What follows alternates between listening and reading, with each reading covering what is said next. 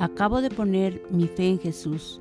¿Y ahora qué? Me alegro de que el Señor le haya dado el don de la fe y que ahora crea en Jesucristo como su Señor y Salvador. Quizás se está preguntando, ¿y ahora qué? ¿Cómo inicio mi caminar con Dios? A continuación le ofrecemos las siguientes herramientas para seguir adelante.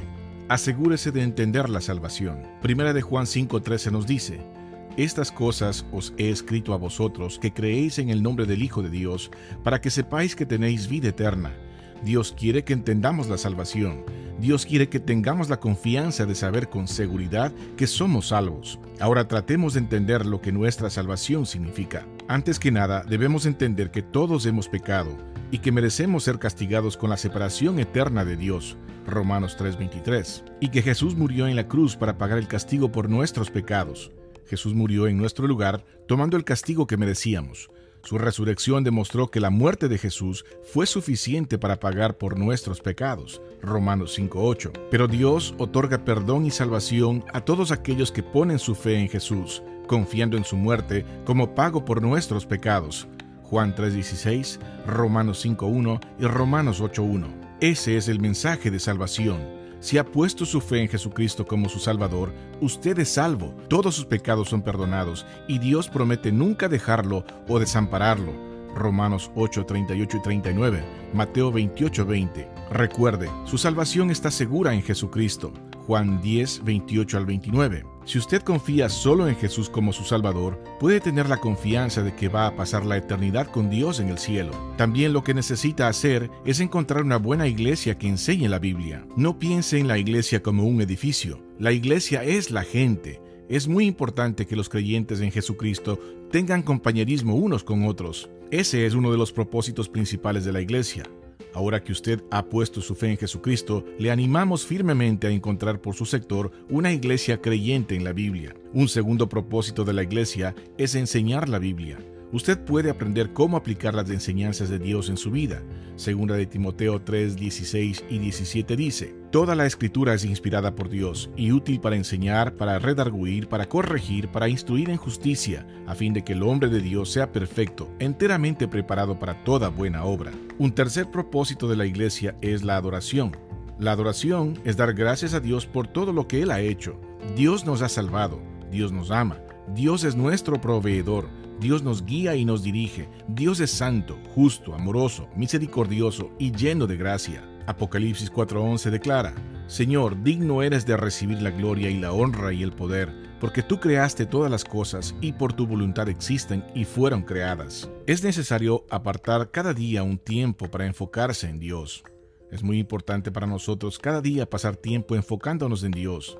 Algunas personas lo llaman un tiempo a solas, otros lo llaman devocional porque este es un tiempo cuando nos dedicamos a Dios. Algunos prefieren apartar tiempo en las mañanas, otros en la noche. No importa cómo denomine a este tiempo o cuándo lo haga, lo importante es que usted pase regularmente tiempo con Dios. La oración es una buena forma de pasar tiempo con Dios. La oración es hablar con Dios. Hable con Dios acerca de sus preocupaciones y problemas. Pida a Dios que le dé sabiduría y guía.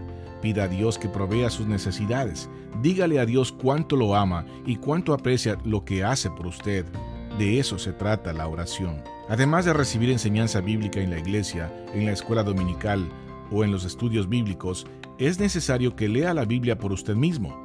La Biblia contiene todo lo que usted necesita conocer a fin de vivir una vida cristiana exitosa. La Biblia contiene la guía de Dios para tomar decisiones sabias, como conocer la voluntad de Dios, cómo ministrar a otros y cómo crecer espiritualmente. La Biblia esencialmente es el manual de enseñanza de Dios para saber cómo vivir nuestra vida de una manera que agrade al Señor y sentirnos satisfechos. Debemos desarrollar relaciones con gente que pueda ayudarnos espiritualmente. Primera de Corintios 15:33 nos dice, no erréis, las malas conversaciones corrompen las buenas costumbres.